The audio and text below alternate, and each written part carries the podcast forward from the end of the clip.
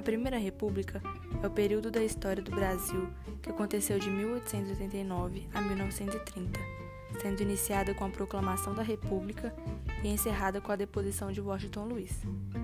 A derrubada da monarquia ocorreu pela perda de apoio político, fazendo com que esse regime se tornasse impopular entre os militares. Sobretudo, os oligarcas paulistas organizaram um movimento para derrubar a monarquia. Em 15 de novembro, liderados pelo Marechal Deodoro da Fonseca, os militares destituíram o Visconde de Ouro Preto do gabinete ministral. Ao longo do dia, as movimentações levaram José do Patrocínio a proclamar a República da Câmara no Rio de Janeiro. Então, isso marcou o início da Primeira República do Brasil.